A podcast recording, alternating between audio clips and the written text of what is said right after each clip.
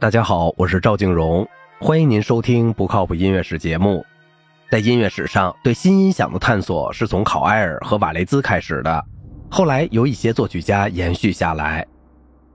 康伦·南卡罗生于阿肯色州的德克萨卡纳，最后定居在墨西哥，但仍同美国爵士乐和非洲与印度的音乐的发展保持接触。这些兴趣融合在他对不能用记谱法适当表现的复杂节奏的实验中。他那个时代的自动钢琴是用打孔的纸卷来启动琴键的，南卡罗亲自打孔，使他能够准确地控制住自动钢琴的琴键，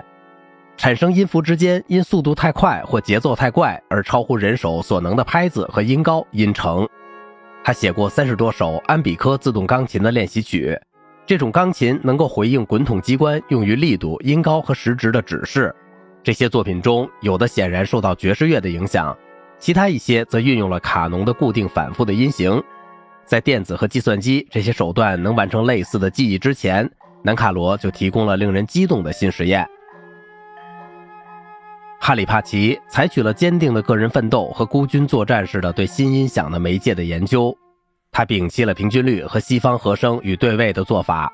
在二十年代寻求一种全新的体系，这部分是由于各种传统和非西方的音乐的启发。比如中国、美国土著、犹太、基督教、非洲和美国农村的音乐，他设计和制造新的乐器，让他们能够演奏他建基于纯律之上的四十三个音符的八度音阶。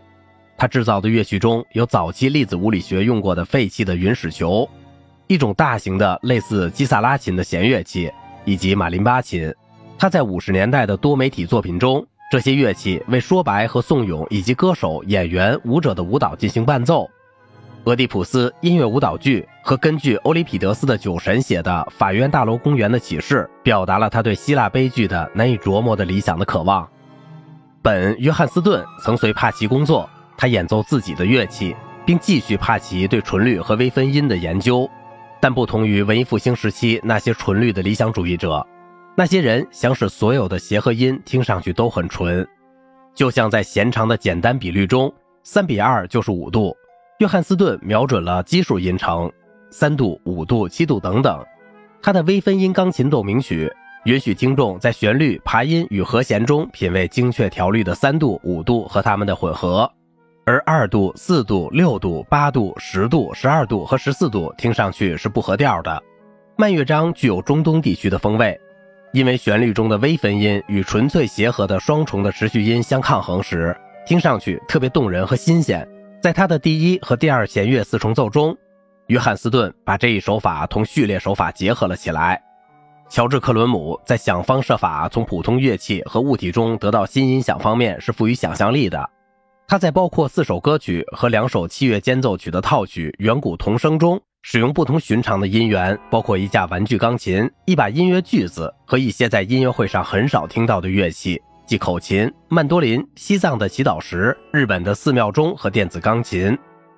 他也从常规的乐器中得到了特殊的效果。例如，演奏者必须在钢琴的弦上加一把凿子，以使音高发生扭曲；在竖琴的弦上穿上纸张，把曼托林调低四分之一音；对着被扩音器的钢琴练声，以及叫喊耳语的歌唱。黑天使从平常音乐的乐器中发出了特殊的声音效果。在这部作品中，弦乐四重奏被电声放大，产生超现实主义的梦一般的音响结合。作曲家也探索了不同寻常的功法，比如用弓敲击弦轴附近的弦，用维奥尔琴的手法握弓，以及在左手和弦轴之间运弓。他还使用滑音，弓子靠近琴码演奏和敲击的类似拨奏。好了，今天的节目就到这里了。如果您喜欢我的节目，请您点赞、收藏并转发我的专辑。我是赵静荣，感谢您的耐心陪伴。